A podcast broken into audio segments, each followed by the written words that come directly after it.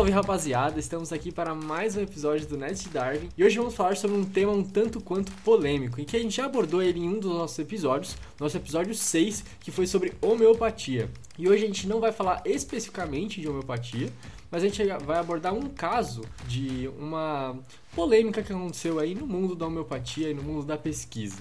E para esse episódio eu tenho um convidado muito especial que vocês nunca sequer ouviram a voz, nunca viram ele fazendo dancinha no TikTok. Tá, tá que é o nosso querido chefe aí, né? O Pedro Parque. Ma oi, ma oi, é o Silvio Santos aqui no Nest Darwin. Uma pessoa inusitada, brincadeira. E o bambu? Sou eu, Pedro Parque, tô aqui para mais um episódio aí. É como o Naelton do SciCast falou pra gente no último episódio, que quando você tá no mundo da podosfera, qualquer pessoa que te chama para gravar um podcast, você só aceita e já tá fazendo. Quando vê, já tá gravando. Até quando é do próprio podcast, né? Exatamente, exatamente. E hoje estamos aí para falar sobre um caso muito legal, muito interessante, uma coisa que aconteceu na ciência, uma história que aconteceu no, na academia científica. É uma história muito legal, espero que você aproveite o episódio. E é isso, Nico, pode tocar o barco aí. Então é isso, bora pro episódio.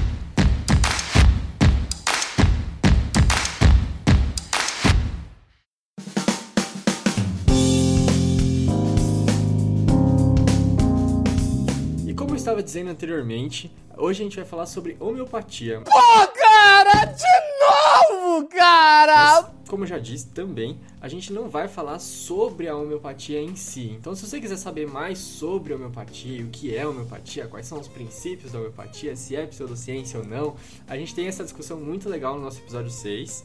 Então, se quiser, pode ver aquele, ouvir, na verdade, aquele outro episódio como se fosse uma primeira parte, esse aqui como uma segunda parte, para se aprofundar mais de um dos casos que a gente só cita nesse outro episódio, que é o episódio 6. Exatamente. Mas então, queria começar aqui a nossa história contando um pouco sobre um pesquisador que está diretamente envolvido nessa trama que a gente vai falar. E a gente vai falar do pesquisador que chama Jacques Benveniste. Eu não sei se é Jacques que fala, porque é aquele famoso nome francês, francês é. que a gente nunca sabe como pronuncia, que é Jacques, não sei, é o Jack, né? É o Jack é, francês. É o Jack Benevides. É, Benevides. É o João, o João francês. é, exatamente. Você é vergonha da profissão! Mas então, esse Jacques Beneviste, ele era um médico imunologista que trabalhava na linha de pesquisa de imunologia e que em 1988 ele realizou uma pesquisa que na verdade submeteu numa revista que é de grandíssimo impacto, que é uma revista que chama Nature.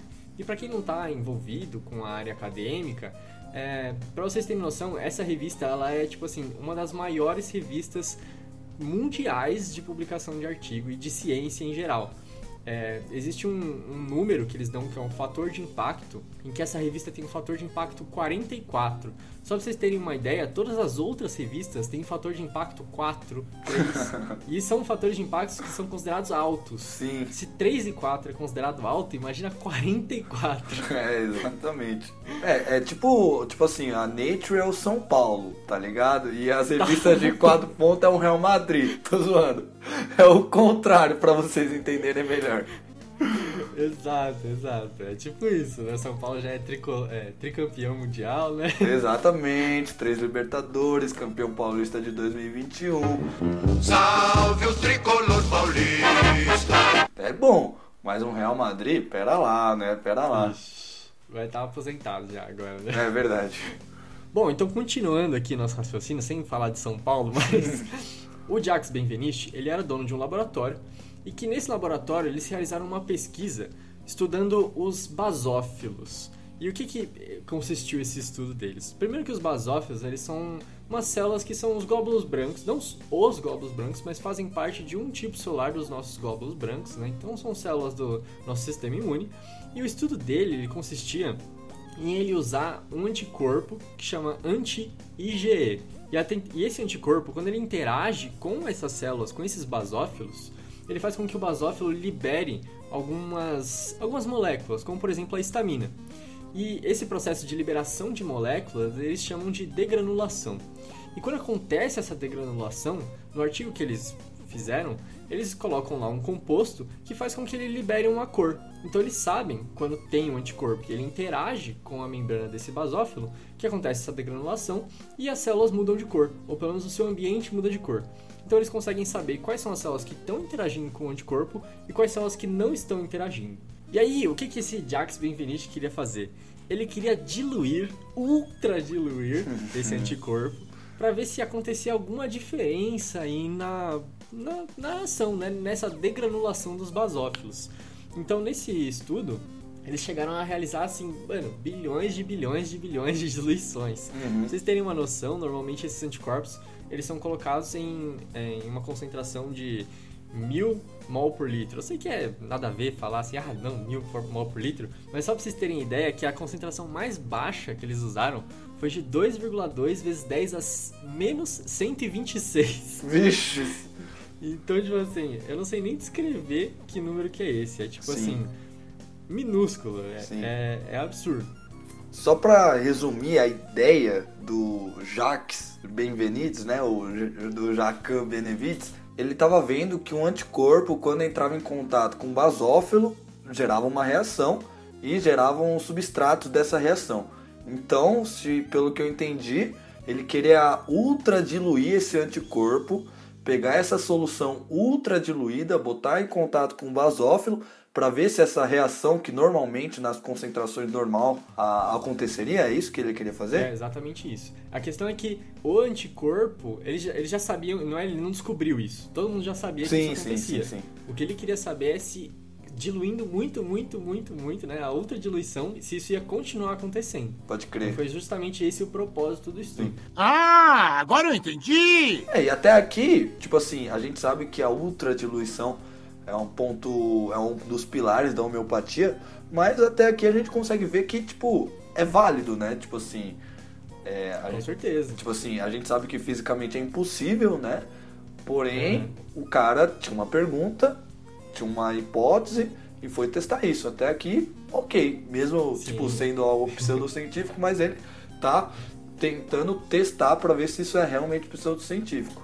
Sim. É, até aí não é pseudocientífico. É, tá exatamente, tentando. exatamente. Até aí é ciência. Sim. Ele quer saber se, é, se isso acontece ou não. Exato. Então, vamos ver o que, que acontece a partir da agora- de agora. né? É, Então a questão é que, como eu já disse, eles fizeram a diluição em muitos e muitos números. E existe um negócio quando a gente está falando de homeopatia, que quando você ultrapassa um certo valor de diluições, você deixa de encontrar a molécula nesse, é, nesse recipiente, né, nessa solução. É muito interessante que até é, algumas pessoas falam, né, alguns autores dizem, que isso nem sequer é uma outra diluição, porque se não tem mais a molécula, então é água. tá exatamente. ligado? então, se não tem soluto, não é uma solução. É Exato. só, é só uma coisa só, não é uma mistura. Enfim. Mas é, a questão é essa. E, inclusive, isso não é a gente que tá falando, até os próprios. é, até o Jacques Benveniste escreve no artigo dele que é, não tinha molécula nas, Sim. nos estudos que eles fizeram. Nas ultradiluições que eles fizeram, não tinha molécula nenhuma. E eles provaram isso de duas maneiras. Eles, prova- eles provaram de uma maneira química, que foi calculando o número de Avogadro e vendo que as ultradiluições que eles faziam era menor que ter um átomo Sim. na diluição que eles tinham. Então nenhum átomo tinha. Ou seja, não tinha nenhum princípio ativo.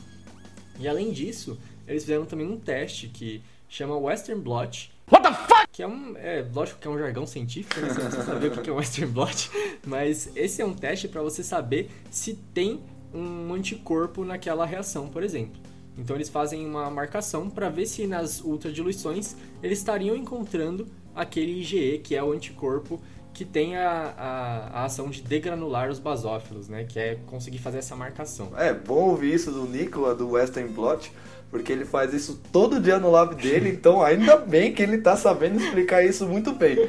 Quer dizer que ele tá aí, ó, ó, Rods, dá um aumento pra ele, hein, velho. Opa! Não, o Ale, se escutar esse episódio, vai matar eu.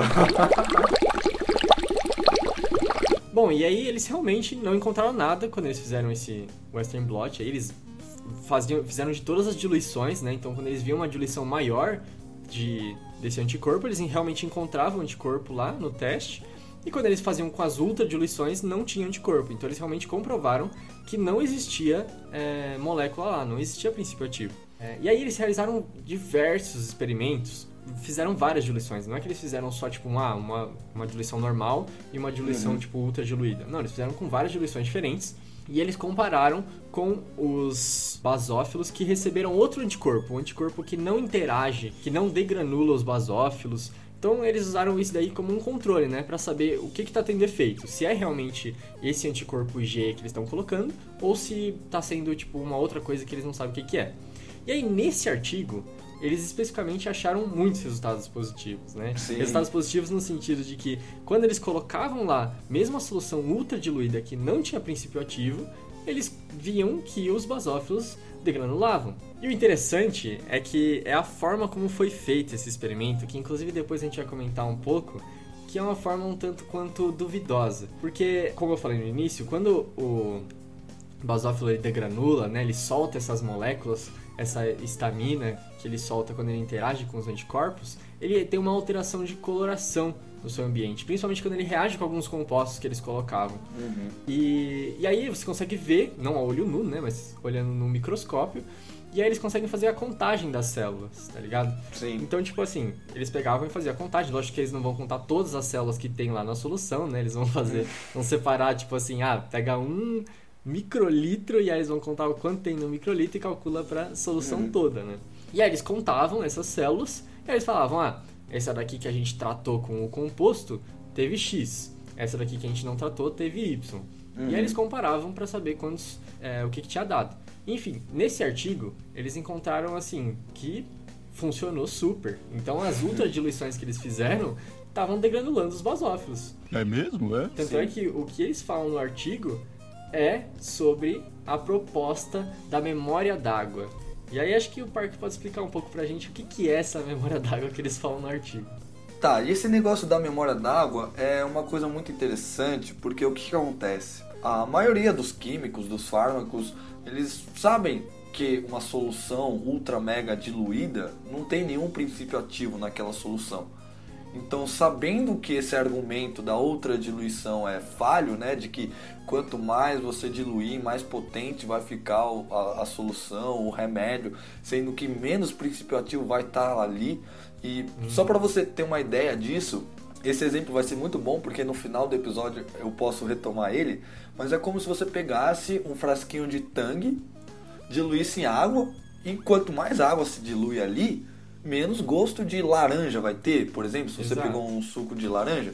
Porque o que, que acontece, biologicamente falando, de forma, mano, papum, tem lá uma molécula que se liga a um receptor na sua boca, que isso dá um sinal pro seu cérebro e ele entende como isso sabor de laranja, entendeu? Só que se você não tem essa molécula na água, não vai ter molécula que ele se liga no receptor, não vai ter molécula e não vai ter sinal que vai mandar pro seu cérebro para dar o gosto de laranja.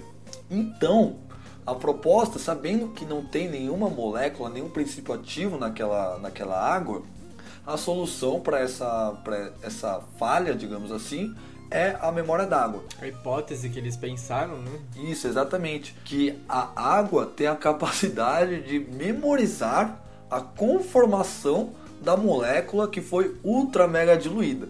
Então, Sim. tomando esse exemplo aí do, da, da- do tangue, tem uma molécula lá que dá o sabor de laranja. E quando ela foi ultra mega diluída, a própria água consegue imitar a conformação da- dessa molécula que dá o sabor de laranja. E aí, quando eu bebo, dá o sabor de laranja, tá ligado? É, porque a questão no artigo é que eles, eles viram resultados. Então eles viram Exato. que a outra diluição lá que eles fizeram, que mesmo que não tivesse composto, estava tendo efeito, né? Eles estavam encontrando os basófilos degranulados que a gente tá falando aqui o tempo todo. Sim. E aí, uma forma que, que o Jacques Benveniste propôs foi essa memória d'água, que inclusive ele falava que o que acontecia é que as ligações de hidrogênio, elas tinham energia, que isso era devido à forma como eles agitavam o frasco, sabe? Então ele, ele criou isso, não sei de onde, porque ele não tinha referência, inclusive essa é a referência do surgimento da memória d'água, então ele realmente criou a, a ideia da memória d'água e inclusive tem sido aceito desde então, né? Desde nasceu aí, né? Em 1988 com a ideia dele. Sim. É, então aí, é, até o momento, ele tá seguindo completamente o método científico. Então ele tá lá, ele, ele viu que teve um resultado, ele tentou pensar numa forma de justificar esse resultado. Sim. Só que é, ele precisa comprovar o ponto dele. Sim. E- mas mesmo assim, era uma hipótese dele. E aí que fica o nosso questionamento, né? Se a gente está falando aqui, o Park explicou, que é basicamente uma, uma fraude, né? A memória d'água. E por que, que esse paper está publicado numa das revistas Sim. de maior impacto?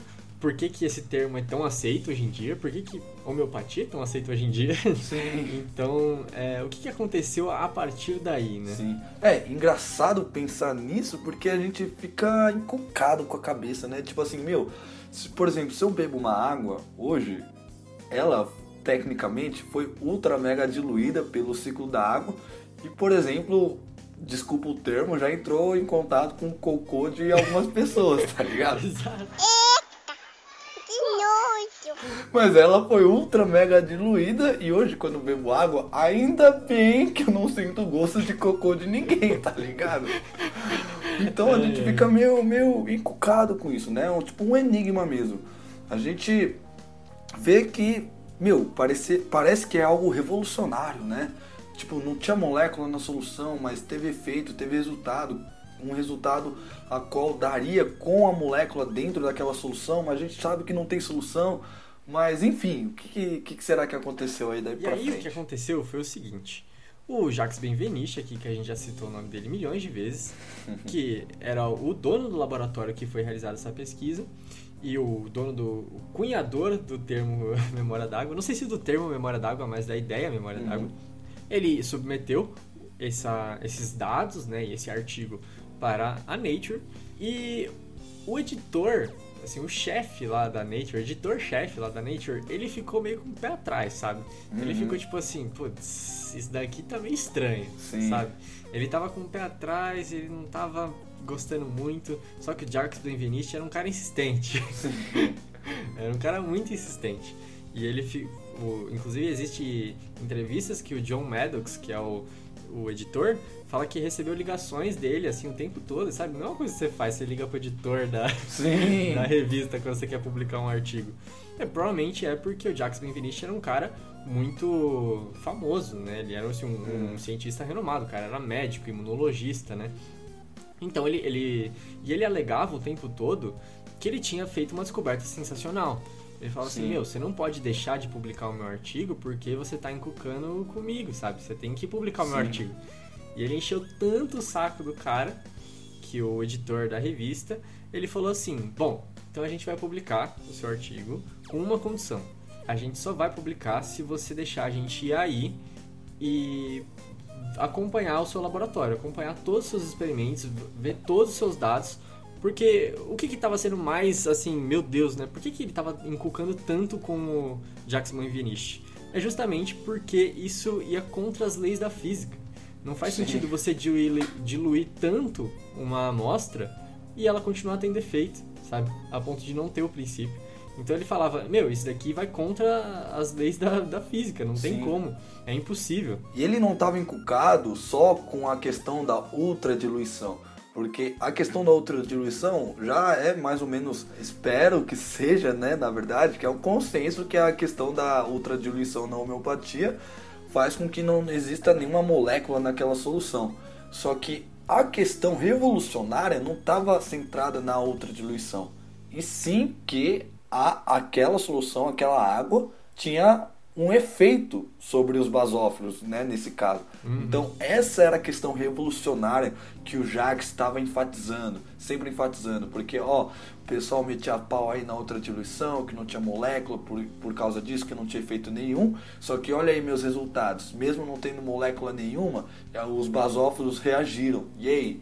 É, e era uma puta inovação, porque você pensa, ué, eu tô descobrindo uma coisa que vai totalmente contra Sim. a, a todas as outras coisas descobertas, sabe? Exato. E é, e é por isso que tava sendo meio que não aceito, né? E inclusive tem relatos que o Jacques Benveniste se comparava a Newton.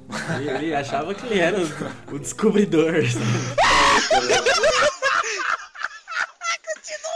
Só para fazer uma relação assim com, com a evolução, já que nós somos o neto de Darwin, o Haldane ele falava que uma forma de refutar a evolução era achar um fóssil de um coelho do pré-cambriano. Uhum. Então, se algum paleontólogo aí um dia falasse, afirmasse e fosse publicar na Nature, na Science ou em qualquer outra revista científica famosa, afirmando que tinha um coelho do pré-cambriano, meu, isso daí realmente seria algo, mano, uau, a gente tem que ver isso. Só que antes de publicar, qualquer editor não é bobo, vai ter que conferir essa informação, né? E foi justamente com esse pensamento que o Maddox é, foi lá e visitou o laboratório do, do Benvenites. É, é só trazendo uma explicação aí para as pessoas que não entendem por que que seria, por que que ia destruir a ciência encontrar um coelho no pré-cambriano, porque um coelho é um mamífero, né? E o pré-cambriano mal tinha seres Exato. vertebrados. Exato, exato. Então, tipo assim, seria bizarro. E isso, é, é, foi legal essa, esse raciocínio que o Parque trouxe, porque é praticamente a mesma coisa. É encontrar algo que vai totalmente contra tudo que já foi visto na ciência. Exato, e aí você fica tipo exato. assim, putz, será mesmo que isso é real? Será que isso vai contra, assim, bilhões de estudos que já foram feitos? Tem, Sim. tem coisa estranha aí. Exato. E aí, depois do Dr. Maddox, né, ter dado essa condição pro Benvenite sobre que ele teria que realmente visualizar os resultados, o Jax aceitou essa condição. Então, o Dr. Maddox formou a Liga da Justiça aí para visitar o laboratório. Exato. Para quem não sabe, o Dr. Maddox ele foi laureado no Nobel, Nobel de Química, então ele era muito mais que gabaritado para estar lá. Ele convocou um físico, o Walter Stewart, e eu acho que o, o trio aí da Liga da Justiça, que é o mais da hora, o Batman, é o mágico James Randi. Eu queria gastar um pouquinho de tempo nesse mágico, porque você, pô, para para pensar, meu, tá levando um cara que ganhou um Nobel, um físico ultra mega famoso, e agora tá levando um mágico, mas qual que é a ideia? Eu não sei se você que tá escutando já assistiu Truque de Mestre, mas lá nesse filme tem o Morgan Freeman e o Lionel Shrike, né? O Lionel Shrike, que é o pai do principal, o personagem principal. E o que que é? O Lionel Shrike é um mágico ultra mega famoso, só que como todas as pessoas céticas sabem que mágica, poderes sobrenaturais tecnicamente não existem até serem provados, e uma pessoa que se equivale ao James Rand é o Morgan Freeman, que agora eu esqueci o nome dele lá no Truque de Mestre, porque o Morgan Freeman, o personagem dele nesse filme, é olhar a mágica e ver quais que são os truques por trás das mágicas que fazem com que ela pareça ser sobrenatural. Esse James Rand era muito interessante também, porque ele desmascarava várias pessoas, já desmascarou o pastor, falando que um pastor que fingia que tinha telepatia, de poder ler a mente das pessoas, e ele foi analisar na verdade isso, e ele tinha um, um fone de ouvido, é, ele por um meio de onda de rádio conseguia interferir no que, que ele ouvia e tinha uma assistente para ele falando, ó, tal pessoa de tal lugar tem diabetes, nome tal, as pessoas chamam ela de tal, o tio morreu. Então, ele era uma pessoa assim que desmascarava esses, essas pessoas aí que eh, se aproveitavam, enganavam as outras pessoas. Inclusive, o instituto dele oferecia um milhão de dólares a quem provasse na frente dele, nas condições normais de temperatura e pressão, ter poderes sobrenaturais. Então, por isso, você pode estar achando, nossa, mas o Maddox foi chamar um mágico aí pra equipe, pra que um mágico? Mas esse mágico é como se fosse o Morgan Freeman do truque de mestre pra caso o Jax querer pregar alguma peça ou algum truque que eles tecnicamente não estariam acostumados a ver o que estava por trás desses truques, o James Rand estava ali para fazer essa segurança.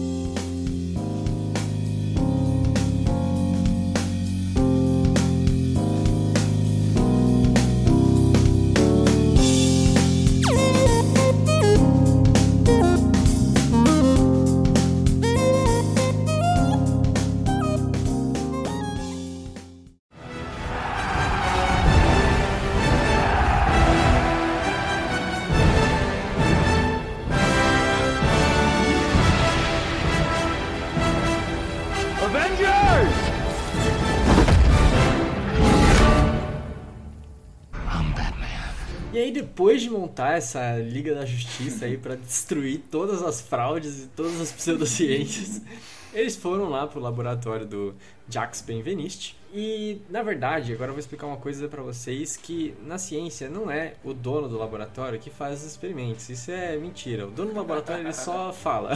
Exatamente. Nicolas sabe muito bem disso. É, exato, exato. Eu sei muito bem. que quem tá lá suando e fazendo experimento é o IC, é o mestrando, é o doutorando, não é o dono do laboratório. Não, não quem lava a louça de tudo, é, tá ligado? Tá doido. Provavelmente o Jacques Benveniste só escreveu. Só, Sim. né? Mas ele escreveu. Mas fazer experimentos não foi ele que fez.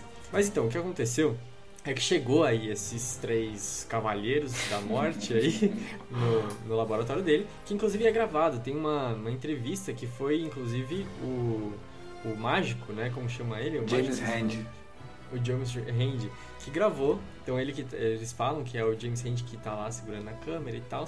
Que eles gravam algumas partes porque eles queriam assim analisar tudo, sabe? Inclusive, uma das coisas que o Jacques Benveniste fala ao seu favor é que o John Maddox não montou uma equipe de cientistas, É. ele montou uma equipe de caras que estavam atrás de encontrar a fraude, sabe? Sim. Então é como se, tipo assim, eles não montou uns caras, ah, não, cientista renomado, não sei o que, eles não escolheu ninguém da minha área, ele só escolheu o cara que manjava de fraude, sabe? É, não, a, ver- a verdade é que o Jax tava peidando nas calças, né? Porque, pô, depois dessa liga aí do, do- da justiça, pelo amor de Deus, Deus. até eu estaria.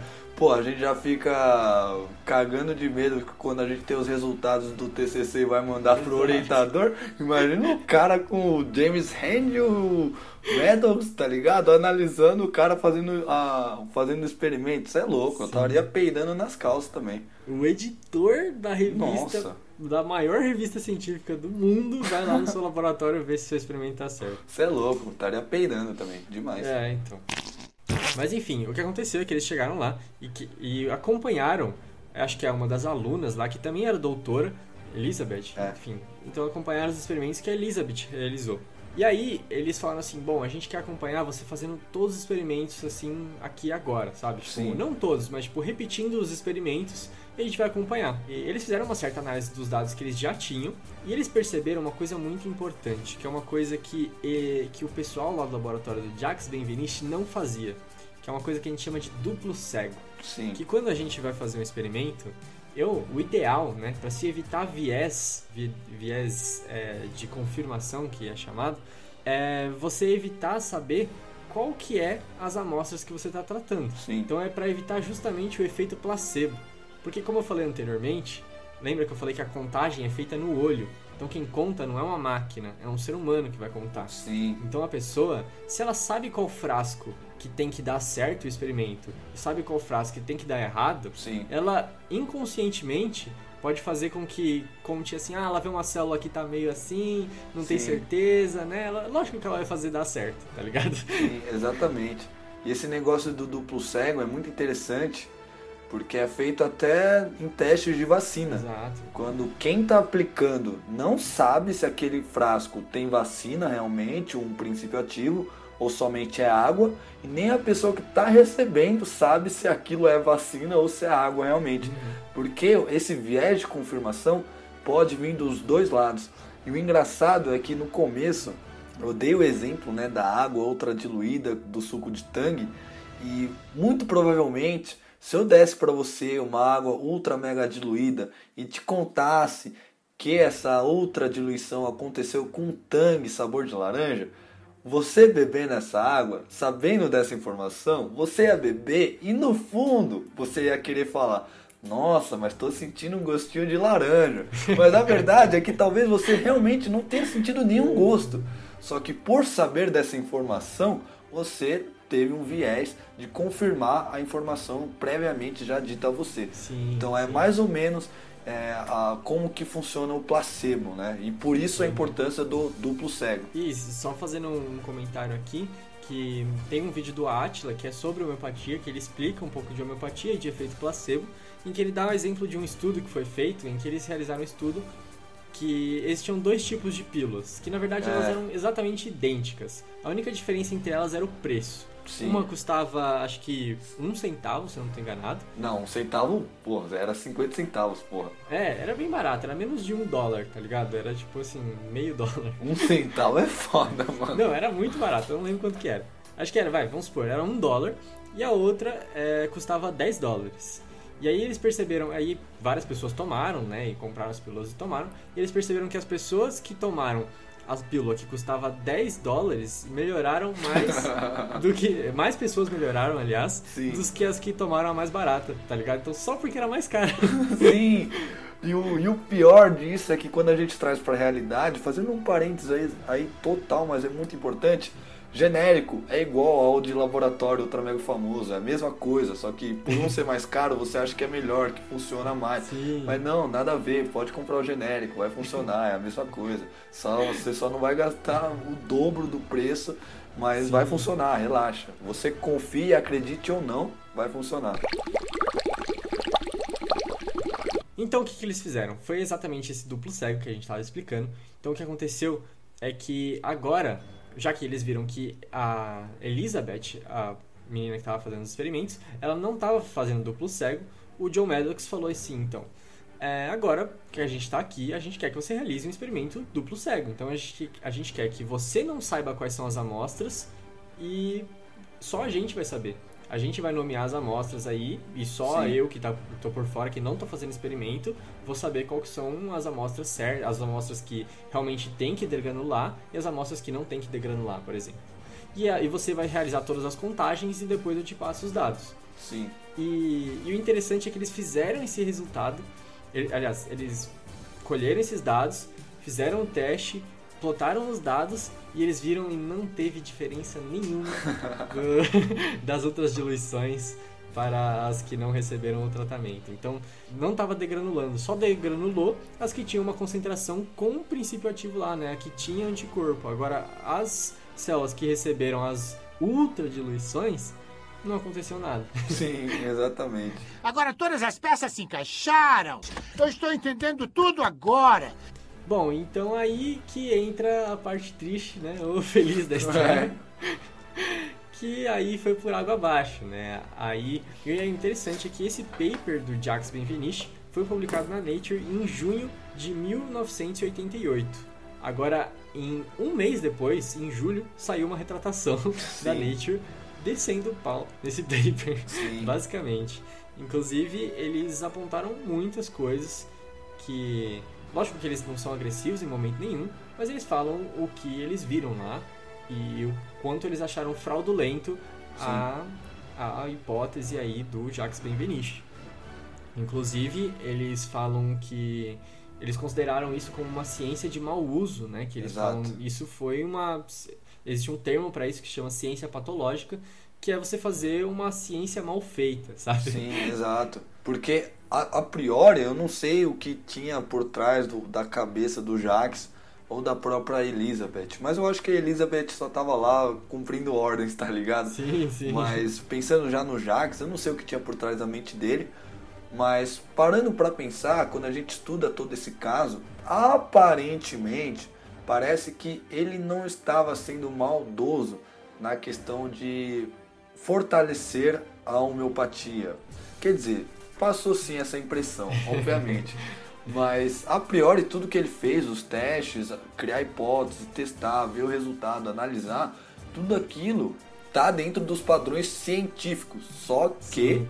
não é uma ciência bem feita. Essa é uma, é uma diferença muito Uhum. importante de ser pontuada. Sim, é, o que eles retrataram lá foi principalmente, foi uma falha deles em remover o enviesamento, né? Então, eles falaram, ah, seu estudo está enviesado porque a sua cientista que está fazendo os resultados, ela sabe quais amostras têm que funcionar e quais que não têm que funcionar. Sim. Inclusive é interessante que no próprio artigo que eles fizeram, eles falam que quando eles terminaram o experimento e deu errado, a pesquisadora lá, Elizabeth, falou logo em seguida assim, ah, a gente vai ter que repetir então. E os caras ficam tipo assim, meu, não tem essa.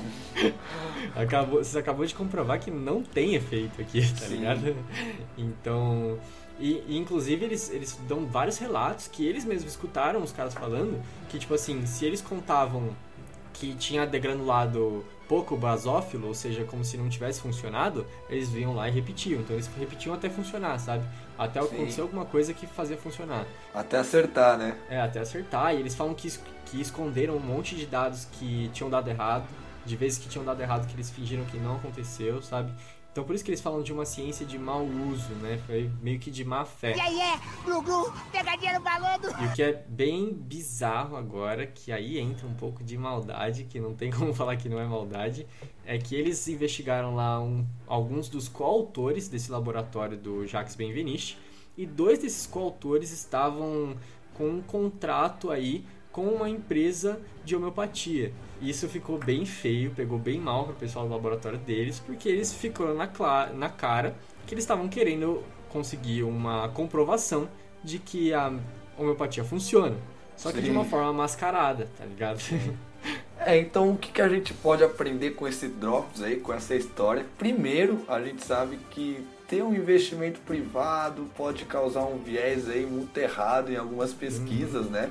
Como mostrado com esse contrato aí com uma empresa homeopática que são multibilionárias aí. Outra coisa interessante que a gente aprendeu é sobre o viés de confirmação, sobre o efeito placebo, sobre como que uma ciência pode ser mal feita, nem tudo na ciência é lindo, ultra mega bonito. E a última coisa que a gente aprendeu é que a justificativa, né, a tentativa de justificar a falta, a ausência de molécula numa solução ultra mega diluída a partir da memória d'água é um argumento falho, mas foi bom esse teste. No final de tudo, mano, eu acho que o Jacques Benvenites, Benevides, sei lá, foi, foi muito bom o, o experimento dele, assim, parando pra pensar. Claro que foi trágico, mas foi bom, porque a gente viu que realmente não funciona. E às vezes na ciência é importante a gente ter hipóteses refutadas. Isso também é importante na ciência. É, o triste é que muitas, muitos homeopatas, a fim de, de ganhar seguidores, digamos assim, ainda usam, por É, exemplo, esse é estudo verdade. como uma forma de, de se vangloriar, né? Fala, não, aqui um paper da Nature. e eles não citam que um mês depois, o editor da Nature meteu o pau nesse paper. E Sim. também, eu não sei quantos anos depois, mas saiu uma publicação também de um cara que comprovou que a memória da água existe, porém ela dura 50 femtosegundos. então ela não, não é capaz, assim, 50 femtosegundos eu não sei nem descrever, mas é, é menos que um milésimo, ou seja, Sim. é além da nossa compreensão. Sim. E ele, ele inclusive marcou isso, ele registrou isso com uma alteração de energia que tem nas ligações de hidrogênio. Então, assim, é uma parada super química que é, dura milésimos. Milésimos É. não, femtosegundos. É, só se você tomar um remédio assim e o remédio for na velocidade da luz, tá ligado? De agir nisso. E outra coisa, eu acho que pra finalizar, uma coisa muito importante que a gente aprendeu é que o argumento de aspas tem artigo científico, então é verdade, muitas vezes não é 100% verdadeiro. Às vezes pode ser muito falho. E você também tem que questionar, duvidar, mesmo que uma revista ultra mega renomada como a Nature lance um artigo científico, publique um trabalho com resultados, você tem todo o direito, você tem que ser cético, você tem que ser questionador, mesmo sendo a Nature, a Lancet, todas essas revistas já falharam algum dia, podem vir a falhar anos depois, hoje em dia, e a gente tem que estar aqui com esse olhar cético, esse olhar analisador, questionador, para saber se aquilo é verdade. Claro que dependendo da revista, né, do nome da revista, a gente tem uma confiança maior, porque a gente sabe que é, tem muita burocracia, muito passo a passo para que um artigo seja publicado. Então, realmente, a revista científica tem uma influência na questão da confiabilidade do seu artigo, mas esse mecanismo, esse método não é 100% infalível. Então, a gente tem que estar aí sempre muito esperto e questionem sempre. Exato, perfeito. Faço das palavras do parque as minhas.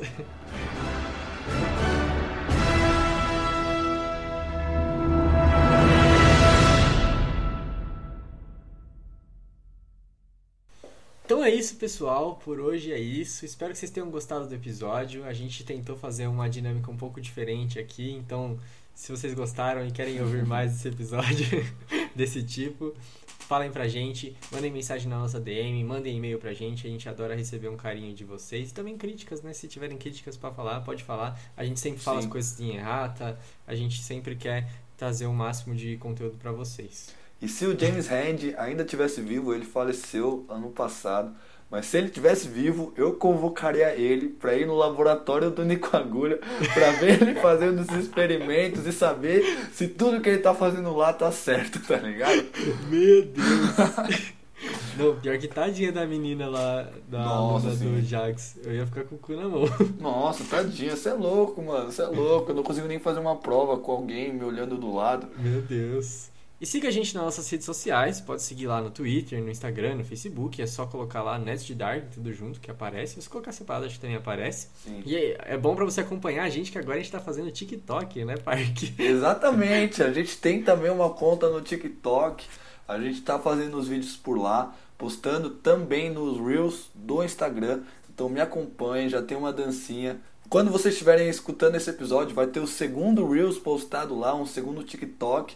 Então não deixe de seguir a gente, é um conteúdo muito legal, é um conteúdo um pouco descontraído para você rir um pouco, porque a gente precisa rir, ter uma, um pouquinho de alegria nessa situação que a gente está vivendo na ciência brasileira. E enfim, siga a gente aí no TikTok também que vai ser muito legal. E também não se esqueça que nós temos um site, que você já deve estar cansado de saber que a gente tem um site. Exato. Mas entra lá, dá uma olhada, conhece a gente mais. Se quiser entrar em contato lá, tem uma aba para você entrar em contato, para você conhecer sobre os no- nossos participantes e para você apoiar a gente. Sim. Então, você- lembrando que você pode sempre apoiar a gente financeiramente lá pelo Apoia-se, lá do nosso site. Ou você também pode apoiar a gente só compartilhando e curtindo nossas coisas, que a gente também gosta muito. Exatamente, é isso então. Falou, gente, até semana que vem.